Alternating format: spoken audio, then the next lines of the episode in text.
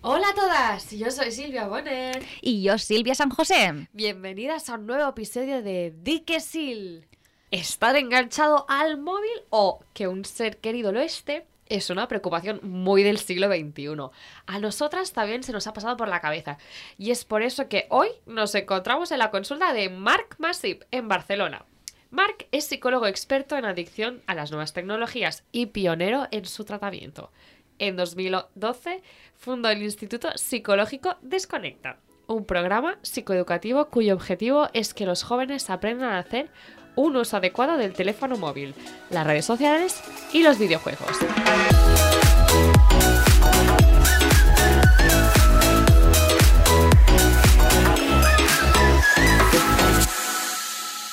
Marc ha publicado un libro fantástico que nos hemos leído de principio a fin y que, por qué no decirlo, nos ha dejado un poco preocupadas acerca de nuestra propia adicción. Se titula Desconecta, la dieta digital para superar la adicción al móvil y hacer un uso adecuado de las nuevas tecnologías. Os recomendamos mucho su lectura para ampliar todo lo que comentaremos hoy con Marc. A ver, Marc, primera pregunta. Creaste Desconecta en 2012, que es mucho, mucho antes de que todos estos problemas salieran a la luz o que ni siquiera existieran. ¿Fuiste un visionario o es que era evidente que tarde o temprano haríamos frente a estos problemas? Bueno, seguramente hay algo de visión, ¿eh? porque, porque si, si el tiempo, los años te dan la razón, pues ahí, pues, pues seguramente, ¿no? Pero, pero yo recuerdo que, nació de, una situación real. Eh, de hecho, estábamos en, un barquito en Menorca visitando islas y uno de los chicos, un amigo mío, se, tiró al agua eh, para irse a la orilla en busca de wifi y de poder conectarse a internet, ¿no? Fue como una señal muy clara y luego ya empezaron eh, la parte de estudios, la parte de formación que hice en el extranjero y demás y eso sí que me ya me dio una orientación. Creo que Desconecta nace de una mm, necesidad social real, de gente que realmente está eh, dependiente, adicta o, abusando de las nuevas tecnologías. Y, lo formamos o, lo creo con la idea de, poder ayudar. ¿eh? Desde el principio, eh, con los años, pues te has dando cuenta de que cada vez hay más gente con este problema y que cada vez hay que echarles más, más cables. ¿no? Sí, porque en Desconecta trabajas con padres preocupados, niños y adolescentes, que más tarde hablaremos de ello, pero los millennials también afrontamos este problema y no tenemos a nadie que nos controle y pueda detectar eh, estas señales de alarma. ¿Cuáles son los riesgos de, para yo misma darme cuenta? Bueno, las señales, las señales de alerta, eh, normalmente cuando hablamos de dependencia de adicción, pasan más por los demás que por nosotros. ¿no? Eh, creo que es interesante lo que dices de que los niños al final les obligan los, los adultos, los, los, ya más, más, más adultos eh, que los millennials, eh, digamos que se rigen quizá por su pareja o por ellos mismos, aunque para mí hacen un muy mal uso, ahora hablaremos de ello, eh, pero quizás en vuestra edad o la edad millennial hay un descontrol total, ¿no? Porque tampoco hay mucho aprendizaje sobre cómo utilizarlo y tampoco hay excesivo buen uso para darme cuenta de que tengo un problema, normalmente un amigo o una amiga me dice, hey, te pasas mucho con el móvil o estás en una conversación y de golpe has desconectado de la conversación y estás con el móvil. Eh, cuando nos ponemos en la cama y decimos voy a ver un momento el móvil y han pasado dos horas o una hora y no me he dado ni cuenta porque he empezado a eh, desconectar cuando, a, perdón, a hiperconectar, ¿no? Ir de una aplicación a otra o, he perdido la noción del tiempo, que esto es muy parecido al alcohol, ¿eh? que empiezo a beber y no me, puedo tener una borrachera y no saber, ¿no? Pues, por qué he bebido tanto y de dónde viene tanto consumo.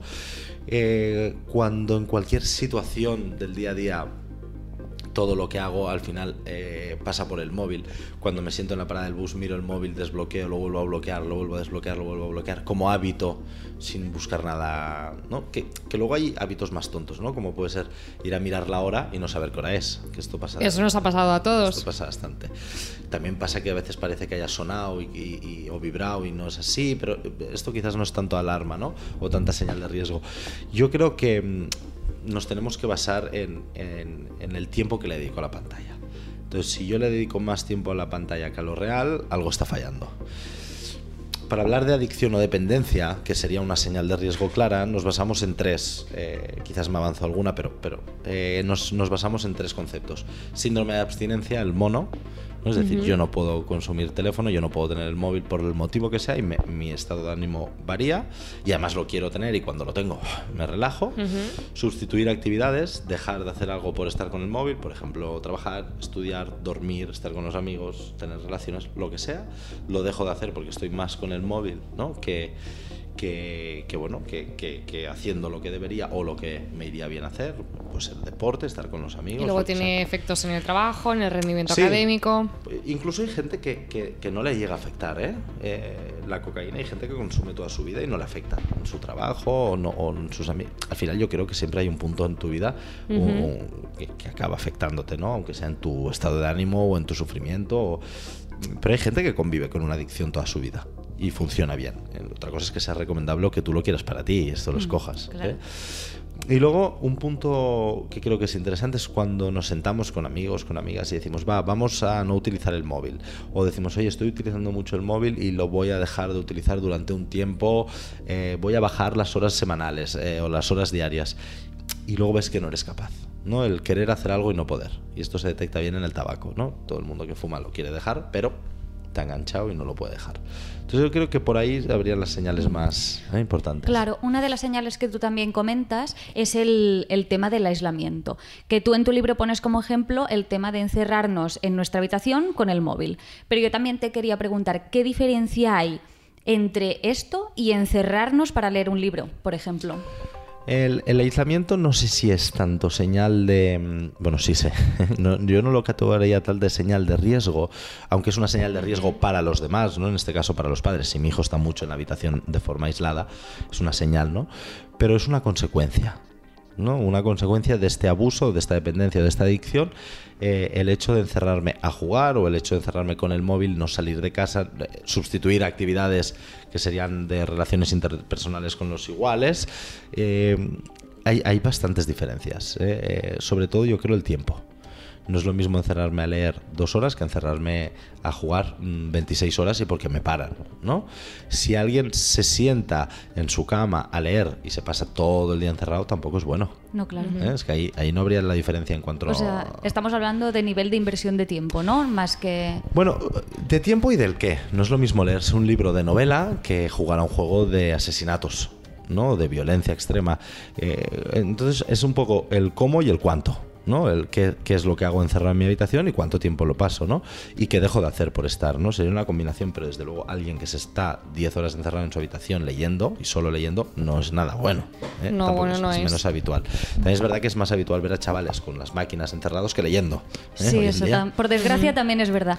Porque también antes has puesto como ejemplos, pues, eh, mirar el móvil porque crees que te ha sonado, o mirar el móvil porque quieres ver la hora y luego no te acuerdas. Es como una nueva manera de impulsividad, ¿no?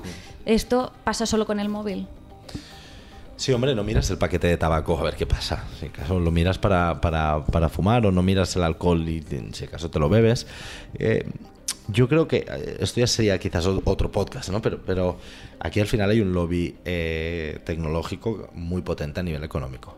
Al final eh, los teléfonos inteligentes han sacado la onceava versión del más potente de todos, o de los, de- del segundo más vendido, creo que el primero es Samsung. Y, y, y este móvil si se cae se rompe. Tendría que caer, rebotar, girar, hacer un- una voltereta y ponerse solo en tu bolsillo. Pues como las lavadoras o como las neveras, ¿no? Hay un interés. Pero más allá del propio terminal, que ahí es un interés que tiene, ¿no? Pues la- el fabricante, hay un interés en las aplicaciones. Y cuando tú diseñas un videojuego, diseñas una aplicación, buscas que haya un consumo lo más continuado posible, que tengas la máxima interacción vía mails posible, eh, vía micropagos, vía, eh, vía estar en la aplicación, ¿no? Como puede ser el WhatsApp. WhatsApp no tiene publicación, no es de pago, pero la gente está constantemente utilizándolo y por lo tanto tiene mucho, mucho Sí, potencial, está ¿no? claro que todo está pensado para que estemos enganchados y adictos. ¿Crees que nos cuesta admitir que estamos, somos adictos al móvil? Sí, por- porque es una palabra un poco dura, ¿no? ¿O tú qué opinas? Creo que suena mucho peor ser adicto a la cocaína, ser adicto al alcohol, ser adicto eh, a la heroína. Son, son palabras más duras. Eh, la palabra adicta eh, es dura, es dura de por sí, es muy difícil de nombrar, pero el yo estoy enganchado al móvil se oye mucho. Sí. ¿no? Estamos todos enganchados. Ah, yo también estoy muy enganchado. Sí, y es Sí. algo que normalizamos, puede Totalmente, ser. está totalmente normalizado. Yo últimamente, en los últimos años, uno o dos años, empieza a ver a gente ya preocupada. ¿eh? que ya no es la bromita de soy adicto al, al- al móvil, sino, oye, cuidado que tengo un problema de verdad de abuso, de adicción. Pero está absolutamente normalizado, todo el mundo lo hace, eh, pero claro, entonces entramos en los accidentes de coche vienen causados la gran mayoría, el 72% por el móvil, los fracasos escolares muchas veces vienen por el móvil o los, o los videojuegos, mi relación con mi pareja es nula porque no nos hablamos, estamos con el móvil. Entonces empezamos a ver las consecuencias y esto va así. eh, cuando llegó la heroína, la heroína molaba mucho, todo el mundo que la tomaba pues no sabía de las consecuencias que habían, se empiezan a morir, oye, cuidado, cuidado, la gente deja de tomar heroína, ¿no? O sea, que, que vamos lentos al final para determinar si algo es bueno o malo, o el abuso de eso, ¿no? Porque la ventaja del móvil es que lo puedes utilizar, la droga no. ¿eh? Se puede llegar a utilizar bien y es una herramienta súper Y guay. públicamente también, ¿no? Sí, bueno, la, la, eh, bueno, yo si veo a alguien que está comiendo con alguien y, y lo ignora por estar con el móvil, para mí es un signo de mala educación, igual que si se pone a snifar una raya. Lo único que está menos aceptado, la raya. Que cualquiera de las dos cosas, las dos cosas están muy mal, ¿no? Eh, o ver a alguien borracho. Ver a alguien borracho te, te transmite ¿no? una, una mala imagen. Ver a alguien que está en una esquina sentado una hora con el móvil no te produce esa misma sensación. Pero es que el móvil puede llegar a ser una herramienta muy positiva, ¿no? O sea, al final lo que hemos de hacer es educar en el, en el, en el buen uso.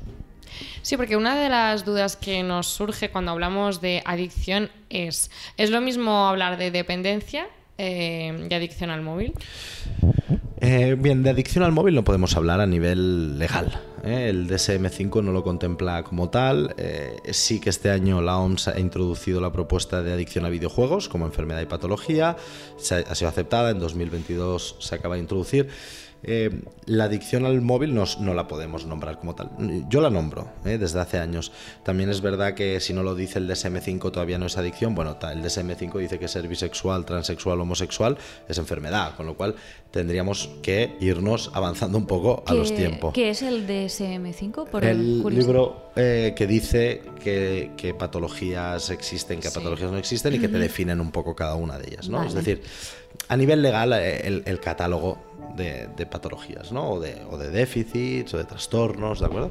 Entonces, eh, es un tema de tiempo para mí que la adicción al móvil esté catalogada como tal, ¿no? ¿Y crees que cambiaría algo si lo catalogaran? Sí, que pondríamos pues más clínicas como la mía, que habría más profesionales preocupados, más padres concienciados. Sí, al final aquí el problema es educación, formación, falta de leyes estatales. Cuando ya se determine que si se abusa de esta sustancia, o en este caso de este elemento, eh, puedes tener problemas, quizás el gobierno ya puede entrar, como ha entrado en, en Francia o en Italia, prohibiendo los móviles en las aulas. También pueden entrar prohibiendo una edad hasta tener o hasta poder tener pantallas, porque no es normal que un niño de 3 o 5 o 12 años tenga un smartphone, no es normal, o, o que esté jugando con un smartphone, ¿no? porque hay que educarles en los buenos usos, ¿vale? Pero yo, yo también quiero que sepan colgar cuadros, también le voy a dar un martillo, pero no le voy a dar un martillo con 5 años porque se puede hacer daño, ¿no? sería, sería un símil más que correcto. No, hay que, eh, todos los niños han de saber utilizar martillo, muy bien, han de saber utilizar martillo, pero no con 5 años, porque no necesita colgar ningún cuadro con 5 años, ni con 12. ¿Vale? Entonces creo que, mm, que la diferencia que me preguntabas entre eh, adicción, dependencia o abuso es, sí que existe. ¿eh? No es lo mismo eh, utilizarlo, utilizarlo bien, utilizarlo un poquito demasiado, utilizarlo eh, de forma abusiva, depender totalmente de él o ya tener un problema de adicción más grave. El enganche cambia dependiendo si eres chico o chica, porque nos da a nosotras la sensación, ya nos dirás si es acertada o no, que las chicas a lo mejor nos enganchamos más por canales tipo el Instagram, tal, y los chicos a lo mejor por videojuegos, cuando miran el marca o periódicos deportivos. El, eh, la adicción al móvil está al 50-50, chicos y chicas, eh, tanto por estadísticas que, manejamos aquí como por, por nuestra propia experiencia con pacientes. Videojuegos juegan, es curioso, ¿eh? juegan igual los chicos que las chicas, pero este punto que ahora hablábamos de una cosa es el uso y la otra es la adicción, hay un 95-5 para los chicos. ¿eh? O sea, llegan ¿eh? más. Eh, en trastornos de alimentación, que puede parecer ahora que sea un cambio de tema, pero no lo es, tenemos un 98% chicas, 2% chico. Creo que la estadística española es 95-5 también, en este caso eh, padecida por las mujeres. Eh, los últimos casos ya nos llegan por Instagram, directamente relacionados por Instagram. Es decir, la chica ve una imagen que se proyecta a través de un canal, en este caso que es muy por y para la imagen, que es Instagram, Sí, y llega a este trastorno de, de- de- de- de la imagen, de la alimentación en consecuencia. por, por lo que está viendo, ¿no? Este super vida, este super cuerpo, este, bueno, super vida, super cuerpo para quien lo quiera ver así, porque los, cada uno decidirá lo que le gusta o no le gusta según sus gustos, pero este, eh, ¿no? este estipulado que hay que hace que muchas chicas pues padezcan este trastorno. Y hablando de datos, ahora que mencionas esto, eh, según comentas en tu libro, eh, en España doblamos la cifra de adicción por parte de adolescentes respecto a la media europea, si no me equivoco. Si no me equivoco. ¿A qué crees que se debe esto? España es el país con más adictos adolescentes a la red, no al móvil, ¿no? Porque eh, este, suelen publicar esta, esta estadística muy cercana al, al móvil. Eh, en España hay un 77% de población dependiente del teléfono, que sería la nomofobia, ¿no? El no móvil smartphone, que hablaría de no tener el móvil encima, dejármelo en casa o no tenerlo del todo conectado, cobertura, batería y sentir ahí una alteración de tu estado de ánimo, un nerviosismo, un malestar, oye, quiero tener batería, tengo el cargador. Bueno, esta, esta ansiedad que yo creo que muchos eh, identificamos en nosotros en el día a día, ¿no? Cuando hablamos de que los jóvenes, los adolescentes son los más adictos de Europa, es a la red. ¿Eh? A, la, a la red que, que es difícil definir la red, que es la red, que es el móvil, es el ordenador, es todo, ¿no? Al final, con lo cual mm, sería una estadística que englobaría muchas cosas. La media europea está en 12,7. Entonces, eh, prácticamente la doblamos y somos el país con más adicción.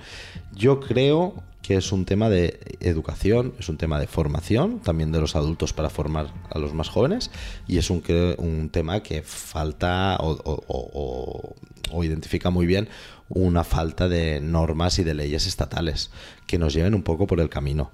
Es decir, ¿por qué no hay tantos accidentes por alcoholemia? Pues porque ha habido educación y formación, no solo en cursos, sino también en anuncios, en campañas, y se han puesto unas normas. Hay muchísimos menos accidentes ahora que antes, ¿no? Por alcoholismo en la carretera. Bueno, pues también faltan estas normas en diferentes campos con el teléfono móvil, porque hasta que no nos dan una pauta de seguir en un camino, las cosas no cambian. ¿no? Es muy difícil ver a un joven sin casco en la moto, todos llevan, es muy difícil ver en centros privados, en restaurantes, alguien fumando dentro, es muy difícil. Eh, y esto viene de un cambio de, de- de leyes eh, que además tiene que ir muy, muy, muy apoyado de formación y de educación. Pero más allá de las leyes, ¿no crees que eso parte de una base sociocultural, de nuestra forma de relacionarnos aquí? Ya, pero es curioso porque si tenemos algo los españoles es que nos relacionamos más en persona que en otros países. Eh, Tú te vas a Alemania, te vas a Suecia, te vas a Finlandia, te vas a Suiza, te vas... eh, Bueno, Italia quizás no, Portugal quizás también es más...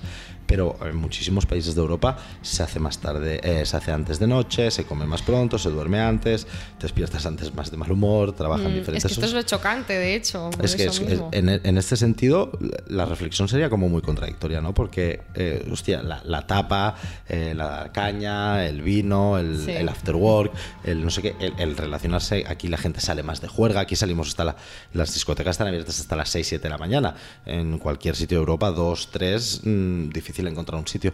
Y en cambio somos los que más adictos estamos, ¿no? Bueno, quizás hemos dejado de preocuparnos un poco por nosotros, eh, de conocernos, de saber bien quién somos, de quién, quién es la persona y nos hemos metido más en este, en este rol de, de, mm, de la imagen del demás, del popularismo, del que tiene más likes, del que es mejor, del que es más guapo, del que es más tal, el que tiene más tal, y nos hemos centrado menos en la parte humana, ¿no? Ahora iremos hacia esto que estabas comentando, pero hace un momento has mencionado la nomofobia, que es este miedo irracional a salir de casa sin el móvil o a quedarte sin batería en medio de la calle y madre mía, qué drama. Pero claro, yo pregunto, ¿cómo podemos vivir desconectados?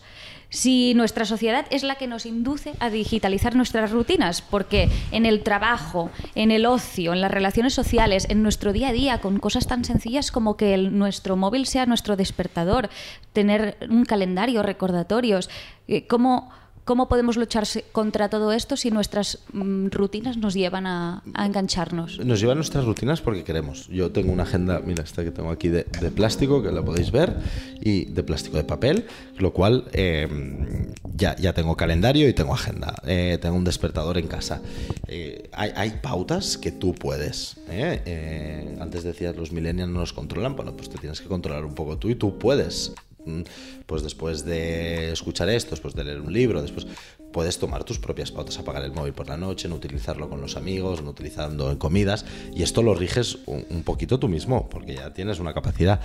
Sí que es verdad que trabajo, eh, mails, llamadas, todo incita un poco a este uso, pero tú puedes diferenciar bien en qué momentos utilizarlo y, uti- y no utilizarlo. Es decir, jamás me parecerá grave que llames a un cliente o llames a tu pareja y hables con él por teléfono. Me parecerá grave que estés con tu pareja o con un cliente y estés ignorándolo porque estás hablando con Silvia del día que hará mañana, que ni lo sabes. ¿no? Entonces estás desconectando un poco de la, de la vida real para conectar con una pantalla, ¿no? que además está lejos. Utilizando el sentido común, que es bastante interesante esto que digo, utilizando el sentido común, el móvil se utilizaría mucho mejor. Porque yo creo que sabes cuando lo utilizas bien y cuando lo utilizas mal. Si tú un día estás hasta las 3 de la mañana mirando el móvil, no lo estás utilizando bien, seguro. No, es que estaba trabajando. Pues cambia de trabajo. Y sabes que lo estás haciendo mal, de hecho. Y tanto que lo sabes. El sitio donde más lo utilizan los adolescentes a día de hoy es en la cama y en el baño. Y son dos sitios de pura heroína. Es decir, cuando mis padres se van a dormir, yo me meto en la habitación, nadie me controla, nadie me dice nada y me chuto. Y la otra es encerrarme en el baño, nadie puede entrar, es un sitio privado y utilizo el móvil como quiero. Con lo cual, duermen menos y cagan más. Pero todo lo hacen con el móvil. Sí, es que es una situación de chute constante, porque justamente lo que decíamos antes, nos pasamos el día Total, digitalizados, ya sea en el trabajo, ya sea mientras vamos al trabajo o lo que sea, y luego llegamos a casa y ¿qué pasa? No, en vez de desconectar, pues miro Netflix, miro la tele. mm, Claro, parece como que el hecho de trabajar o en que en tu día a día, en un trabajo normal de oficina, ¿vale? Para ponernos en situación, eh, que estás todo el día mirando pantallas, móvil, tablet, proyecciones, el ordenador, que parece mentira que luego cuando llegues a casa, eh, para desconectar, lo que decidas es engancharte a más pantallas. Sí, ¿por qué necesitamos esto? Porque hay un problema con la soledad. Porque no sabemos estar solos, porque nos cuesta eh, estar solos, porque a veces escribiendo dos mensajes si te contestan ya te sientes algo más perteneciente, querido, formar parte de, porque nos han dado una inmediatez en todo brutal y porque el silencio, la lectura, la escritura, la pintura, la música, el relax, eh, el aburrimiento, todo esto está desapareciendo, sobre todo en los más jóvenes. Eh, el hecho de llegar a tu casa, estar tranquilo, estar solo, estar bien, eh, ya no existe si no es con un móvil. De hecho, quedarte solo en casa sin móvil se hace muy extraño. ¿no? ¿Y, qué haré ahora? ¿Y cómo me aburriré? ¿Y qué salidas tendré? Bueno, es que el hecho de poder estar en silencio y fijaros se aprecia mucho más el ir una mañana, una noche, una tarde a la montaña, escuchar el sonido, pero bueno, ya tenemos que hacer la foto para decir que hemos estado en la montaña, Hombre, claro, por supuesto. para que todo el mundo lo sepa. Claro, es que en cierto modo el móvil viene a ser como una fuente de evasión, de olvidarnos de nosotros mismos, porque al final es lo que hacemos, no conectamos con nosotros mismos. Mm. Pero también mm, puede ser una fuente de, de alteración, ¿no? Y de, y de provocación el móvil.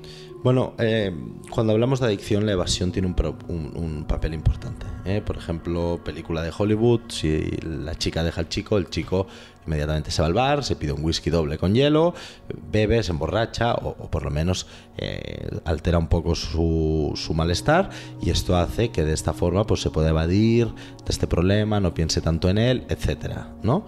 Eh, sobre todo el videojuego, pero también el móvil nos evade ¿eh? un poco de nuestra realidad. Si son las 6 de la tarde y a las 10 sé que me voy a ir a dormir y tengo 4 horas, no tengo nada que hacer, estoy mal, no me siento bien conmigo mismo, etcétera, el móvil me hace olvidarme un poco de, estos, de estos problemas y me hace también pasar el tiempo un poco más ameno. Yo también te quería preguntar por estas situaciones, a ver, ¿qué opinas tú? eh? Estas situaciones que te- en las que otras personas te obligan a ser un adicto al móvil. Mm, Te explico. Eh, esta pregunta la he pensado a partir de una experiencia que tú cuentas en tu libro de un paciente que, que se llama Germán y que tiene una pareja, Gaby que bueno, tiene una relación sentimental que va muy bien, pero llega un momento en que esta relación está en peligro porque ella está enganchadísima al chat de WhatsApp del trabajo, pero no porque ella quiera, sino porque su jefa la ha amenazado con despedirla en caso de que se le pase otro mensaje del WhatsApp. Entonces, claro, en estas situaciones en las que no eres tú la que te engancha, sino que te obligan a engancharte, ¿qué pasa? Pues que tienes que cambiar de trabajo, o de vida, o de amigos, o de pareja. ¿Y no sería mejor cómo tú lo gestionas? antes de cambiar pero, todo eso. pero si no eres capaz de gestionar... Sí, sí, claro. Primero, intentar gestionarlo. Pero no- ahora decíamos la imposibilidad de gestionarlo. Es que yo el, ca- el caso este es real, entonces me recuerdo muy bien, ¿eh? sí. Eh, más allá de que esté en el libro. Eh, si la gestión no es posible, porque a veces hay cosas que no son posibles, es decir, faltan si apago el móvil, no contesto, me echan del curro, eh, esto no lo puedes dominar. Porque tú correctamente, pues, a la hora que te toque, ya no te digo a la hora de salir del trabajo, sino un poquito más alargado, ¿vale? Decides apagar el móvil, al día siguiente te van a despedir. Entonces, eso no es controlable para ti, ¿no? O que eh, un amigo te. Cualquier situación de estas, o cambias de trabajo, o cambias de pareja. Si tu pareja te hace estar enviándole fotos constantemente donde estás, y si lo dejas de hacer, te deja. Bueno, no hace falta que te deje él o ella, ya déjalo tú. ¿Me explico? Entonces, hay situaciones en la vida que, que nos obligan ¿no? a, a tener ciertas conductas negativas para nosotros mismos. Es que te has de separar de estas, de estas personas o de estos momentos. Entonces, eh, un padre el otro día me decía, es que mi hijo me ve todo el día con el móvil y me lo tira en cara, porque el chico no se reveló un poco aquí en consulta. Eh, y le dije, bueno, ¿y por qué te ve tanto con el móvil? No, porque estoy mirando cosas del trabajo. Marc, es todo trabajo. Le dije, y, y el niño le dijo, no, pues sí, pero a las 11, a las 12, a la 1 de la noche. Dice, bueno, porque trabajo mucho. Le dije, cambia de trabajo. Porque eres un infeliz. Pero porque tu hijo no conecta contigo, no está contigo, no, no te siente cerca. ¿Qué prefieres, un trabajo o un hijo? Luego te das cuenta que también mira el diario, que también mira el Twitter, que ¿no? también el chat claro. de amigos, porque no conozco ningún trabajo mm, soportable que te tenga hasta las una de la mañana, a no ser que sea un día puntual y urgente, que recurrentemente te tenga hasta la una de la mañana. Vamos, que al final también puede ser un poco la excusita, ¿no? Da- el trabajo. Sí, el trabajo es una buena excusa para usar el móvil ¿eh? en los adultos y, y- y- y todos sabemos, los que trabajamos con el móvil al lado, que yo utilizo el móvil para trabajar. Por ejemplo, lo utilizo ahora, estoy utilizando una hora 57 al día. Eh, Hay momentos que lo utilizo para el ocio. Seguro, hay momentos que lo utilizo para el ocio, seguro, porque me escriben en mi chat de amigos para comentarme cualquier cosa y contesto. Y eso es una mini desconexión. Si la sabes llevar bien, pues, pues fantástico, pero eh, es muy difícil si no eliminas el móvil de la ecuación, no utilizarlo para algo de ocio. Y igual en los estudios de los jóvenes, es que es, que es evidente. La verdad es que las aplicaciones ahora tienen esta ventaja de saber lo- el tiempo de consumo al Mm. que tú te expones y yo de hecho hice la prueba pensando, ostras, estoy un poco enganchada a Instagram. E hice la prueba con mis compañeras de trabajo y pensando que iba a ser la que peor resultado sacaría, pues ellas sacaban muchísimo más tiempo que yo. Entonces, a mí me da la sensación de que las redes sociales son muy adictivas. Para ti, ¿cuál es la que mayor nivel de enganche presentan?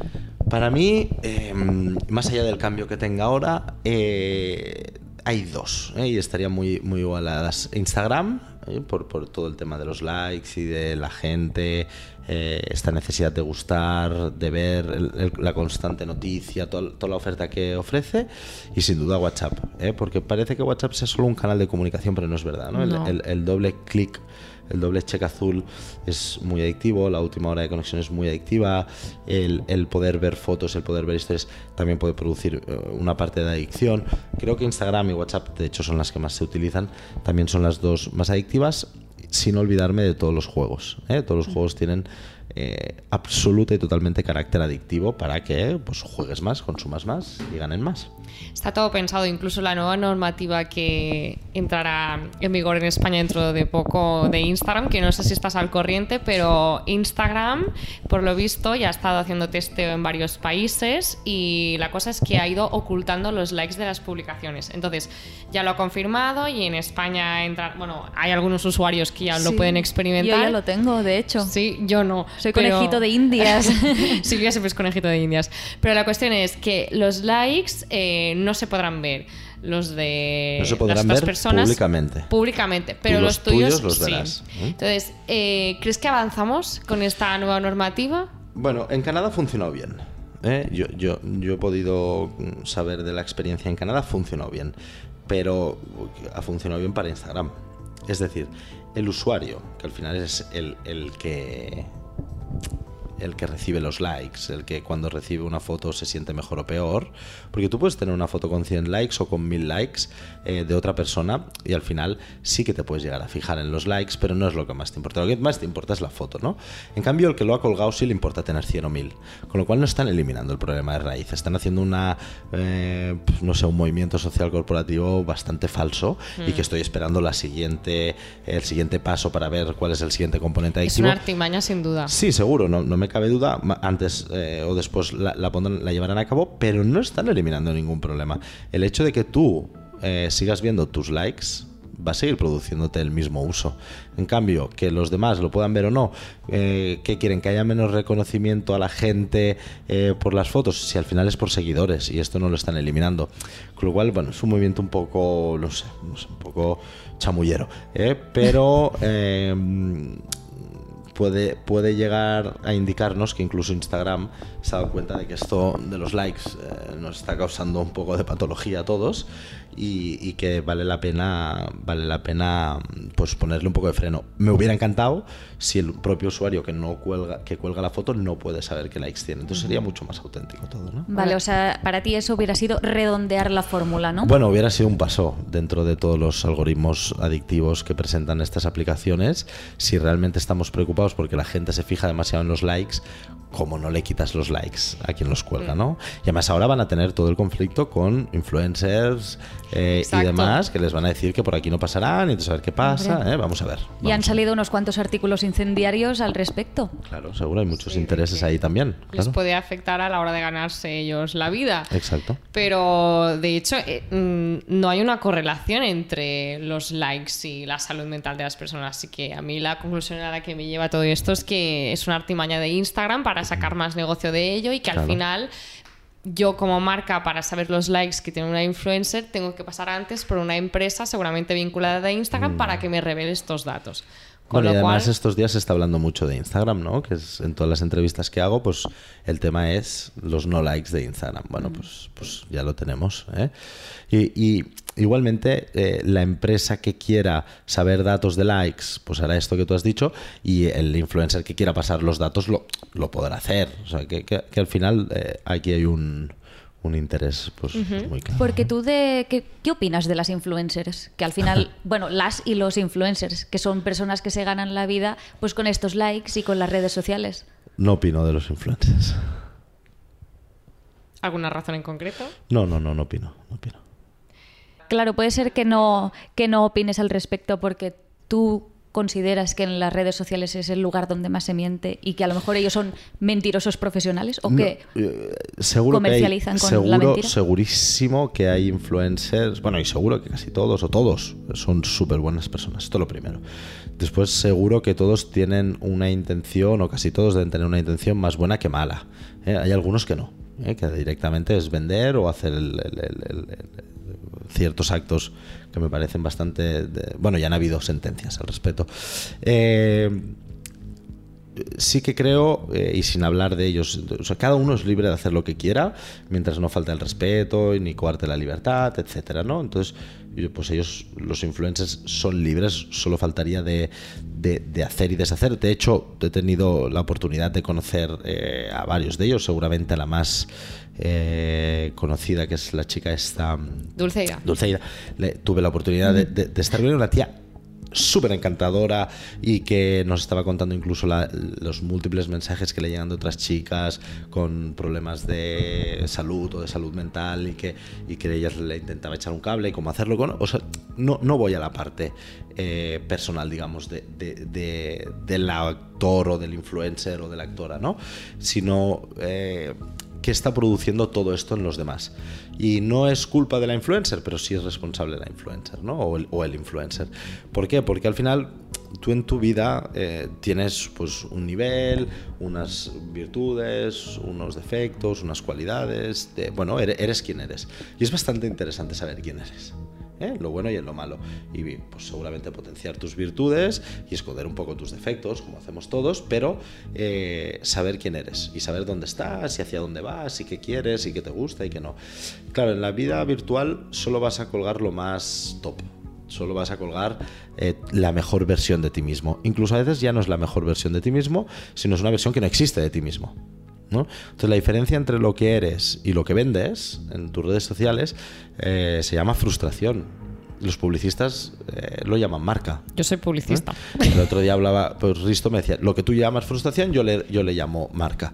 Bien, seguramente, ¿eh? pero entonces a ver, a ver dónde vamos, ¿no? Eh, ¿Qué quiero decir entre, entre eh, lo que soy y lo que vendo, la frustración?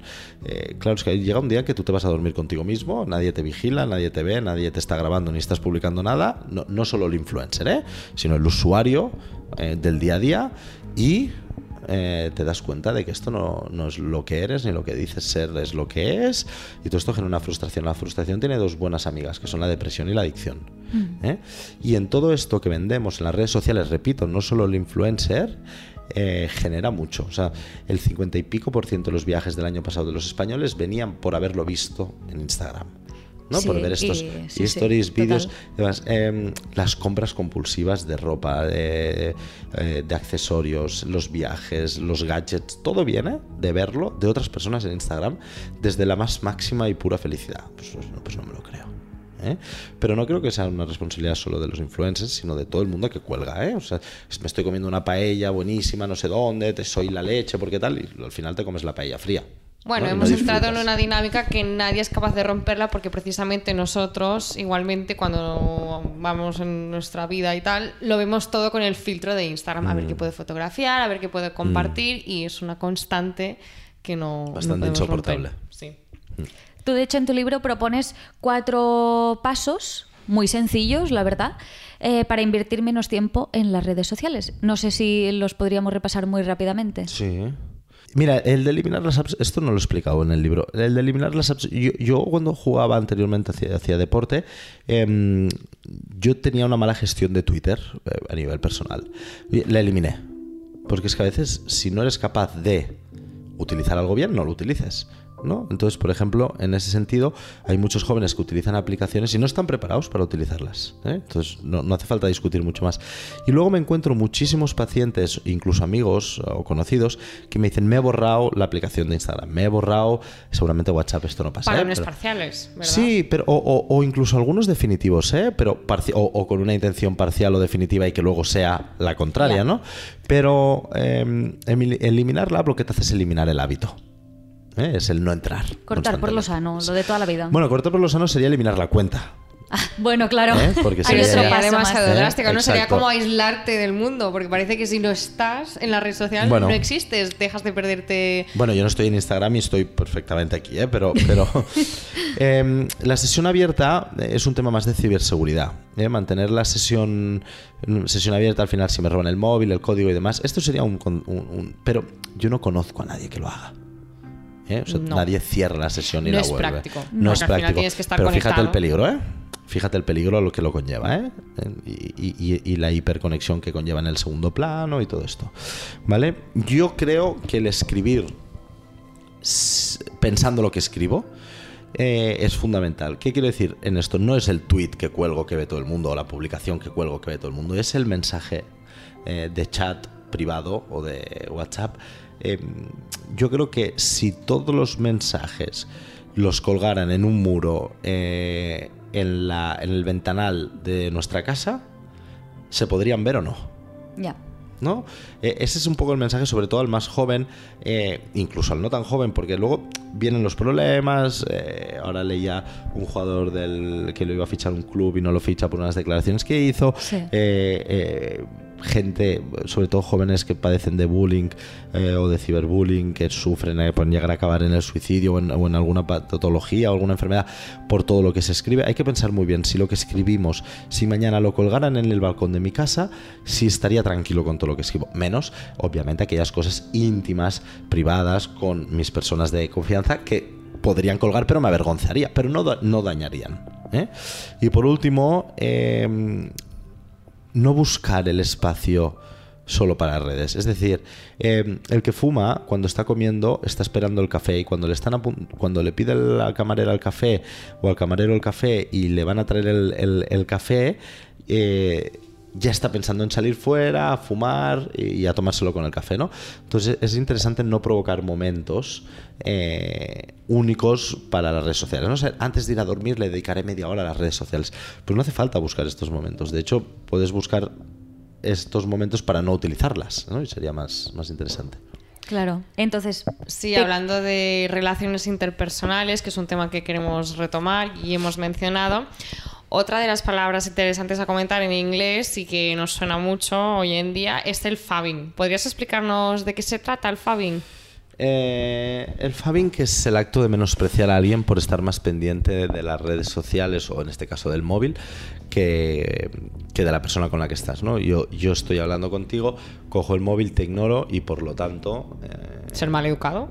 ser muy mal educado, efectivamente. El- yo les pregunto a los chicos, ¿alguien se quiere tirar un eructo? Y me dicen no. ¿Por qué? Por educación, vergüenza y, bueno, eh, por un tema de, de casi de valores, ¿no?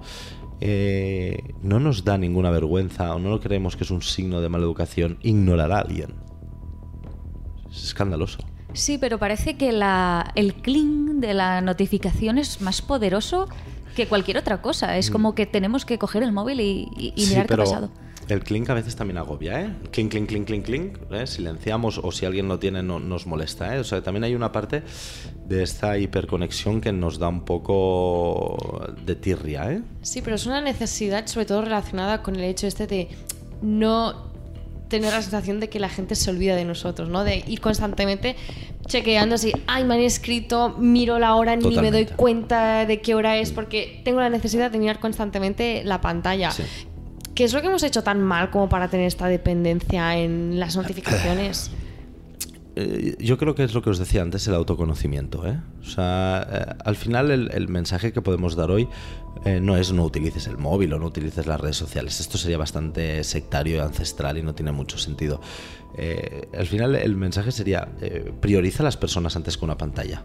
Solo con ese mensajito y con un poquito de sentido común de cenando, comiendo con los amigos, en pareja, conduciendo, estudiando, trabajando o en momentos que no toca, repito, con el sentido común y priorizando siempre las personas antes que una pantalla, tendríamos un uso bastante excelente. ¿Eh? Entonces debemos dar un Sin pasito duda. atrás ¿eh? en lo tecnológico para poder dar tres adelante en lo humano. Claro, es que tú, por ejemplo, en el libro cuentas que el mal uso del móvil ha generado muchas rupturas Mm. en general, pero que tú a nivel personal pues has escogido no estar con personas que están más pendientes del móvil que de ti. Eh, consejo para nosotras y para la gente que nos está oyendo, ¿es necesario llegar a este extremo? Bueno, eh, cuidado, ¿eh? el móvil no mata, ni el móvil crea accidentes, el- ni tampoco lo hacen las drogas, tampoco lo hacen los martillos, tampoco lo hace el alcohol. Es el ser humano el que decide si lo usa y en este caso si lo utiliza bien o no, ¿vale? Eh, el móvil no causa rupturas. El móvil lo que causa es que se vea más cuando una pareja no funciona. Es decir, leía un, titular en la vanguardia, eh, WhatsApp ha causado no sé cuántos miles de millones de rupturas en un año. No, no, no, la infidelidad, los pocos valores, el poco esfuerzo en la pareja y en, el, y en el amor ha causado las rupturas. El WhatsApp ha sido el canal por el cual has descubierto que tu pareja te ha sido infiel o que tu pareja no hace las cosas como debe o el hecho de estar con el móvil en el sofá ignorándote eh, ha denotado la carencia que tenéis de comunicación o de bienestar y, se ha hecho más evidente. Pero el móvil no causa rupturas. ¿eh? Son la- las parejas que no funcionan que causan. Ahora es verdad que en algún momento sí a una de las dos partes de la pareja o las dos partes de la pareja tienen un problema de dependencia, adicción, se puede llegar a hacer insoportable para la otra parte y esto puede llegar a decir, oye, yo no quiero estar con esta persona. Yo personalmente, con gente que está todo el santo día con el móvil, no me junto, pero porque no me junto tampoco con gente que consume cocaína. Y es una decisión eh, que conoces a una persona fantástica, maravillosa y que está todo el día con el móvil, pues eh, puedo intentar el chance de cambiar a la gente, pero bueno, tampoco es eh, plan de ir por la calle diciendo tienes que cambiar porque tampoco eres súper poderoso. Simplemente tú al final te juntas con quien quieres, con quien tienes más afinidad y yo con gente que está todo el rato con el móvil no me entiendo, igual que ellos no, a lo mejor no se entienden conmigo, ¿eh? pero, pero sí es una elección muy personal. Claro, porque uno de los problemas es cómo gestionamos todo esto y cómo a veces llevamos a cabo eh, el afrontar este problema y es que nos protegemos detrás de la pantalla. Eh, ¿Cuáles son las consecuencias en hacer frente a estos retos de a cara a cara? Bueno, yo lo que veo es una, una sociedad, eh, sobre todo en la adolescente, es algo cobarde. ¿eh? El- el- es muy fácil hablar a través de una pantalla y decir todo lo que piensas, borrando, editando. Eh, es peligroso porque la otra persona lo interpretará como quiera o como pueda. Claro, No, es que... no, no. El emisor es uno, el receptor es otro. Entonces yo te puedo poner, hey, ¿qué tal? Y te puedes sentar pues mucho, muy, mucho peor de lo que yo quería o fantásticamente, ¿no? Entonces, hemos, vuelvo a lo mismo, a priorizar las relaciones humanas porque es que eh, decir algo a través de una pantalla que luego no tiene consecuencias en la vida real es un acto cobarde. Entonces, si tú transmites valores, eh, el amor, me da igual el odio, la venganza. lo de- vamos a ser un poco más positivos, ¿no? Pues el amor, la ayuda, la estima, el compañerismo, la generosidad. Pero luego esto no tiene, estos valores no tienen una repercusión en el mundo real. Estos valores, en vez de ser valores, pasan a ser puras palabras y seguramente palabras sin sentido y palabras mojadas. Eh, pues yo te digo constantemente te quiero, te quiero, te quiero, te quiero, te quiero, pero no te demuestro amor, no te vas a sentir Sí, nunca, querida, Como ¿no? tú mencionabas en el libro, el móvil no es la correa de transmisión de- del amor y de cualquier tipo de comunicación, ¿no? Es que Por es lo una visto. excusa, es que es una excusa decir te quiero, te quiero si no te demuestro amor, ¿no? Entonces, eh, transmitir valores a través de una pantalla, pues eh, carece un poco de autenticidad, porque al final el valor se adquiere, no, no, no, no se, no se dice, ¿no? Entonces, eh, creo que estamos sustitu- sustituyendo muchísimas cosas humanas por la pantallita, y sobre todo en comunicación. La pantalla también nos permite mm, dar rienda suelta a comportamientos tóxicos, por ejemplo, como Bueno, es más acoso, bullying. Es más fácil, o a cosas que no nos atreveríamos a hacer en la vida, en la vida real. ¿eh? No- no- nos da un... mm, incluso hay una pérdida de control a veces, ¿no? Decir, ¿cómo he podido hacer esto? Bueno, pues no me he dado ni cuenta, ¿no? Eh, pero la pantalla sí que me da este pasito más de realmente... eh, ostras... eh, Chuto de confianza, quizás. Sí, o perder el control, o pensar que no me va a pasar nada de protección, de falsa protección. Sí, porque también son poco fiables, ¿no? Y muchas veces eh, llegamos a la malinterpretación. Eh, ¿Cómo sabemos si, si la persona que se está comunicando con nosotros está siendo clara, se está expresando bien vía WhatsApp? quedando con ella. O sea, la parte del mirar, tocar, empatizar, ver, conocer, es la única forma semifiable, que yo creo que, que es mucho más fiable que en la pantalla, de saber si, si lo que hay es verdad o no. Eh, desde luego, desde el teléfono es pura interpretación. No es que nos conocemos mucho, bueno, mm, entonces quiere decir que sí que hay una relación humana detrás. Sí, pero luego también entramos en juegos de exigencias, de control. Celos. Sí, bueno, esto ya ha pasado siempre, pero, pero el teléfono móvil eh, es que nos vuelve a dar una mala interpretación, ¿no? Porque veo ciertas actitudes que me pueden hacer pensar algo que luego no es, me pueden poner ansioso, negritos, y, y esto me puede llevar a, pues, hacer cosas que no haría o que no pensaría. Es verdad que el móvil ¿eh? llega a generar, en algún, sobre todo en este WhatsApp, ¿no? Eh, generar cosas o malas interpretaciones. Bueno, mm, forma parte de esto que decíamos ahora, ¿no? De piensa bien lo que dices, piensa bien lo que cuelgas, eh, si se hiciera todo público, ¿no? Cómo y priorizar la parte, yo si tengo que decir algo muy importante, no creo que lo haga por WhatsApp, ¿eh? Es que hemos creado una nueva forma de comunicarnos, ¿no? A partir de la que tú llamas no respuesta. ¿Por qué, ¿por qué llegamos a, a comunicarnos así? O sea, ahora creo que el, cuando tú estás ligando con una persona, se juega, se entra en este tipo de... Bueno, ligando hay varias tácticas ahora, ¿no? De, de cuando me envían un mensaje espero y genero ahí más interés en la otra persona. Bueno, más que expectativa, ¿no? Genero expectación en, en- en- en si contesto o no contesto, si lo ha visto, si los dobles checks, si no.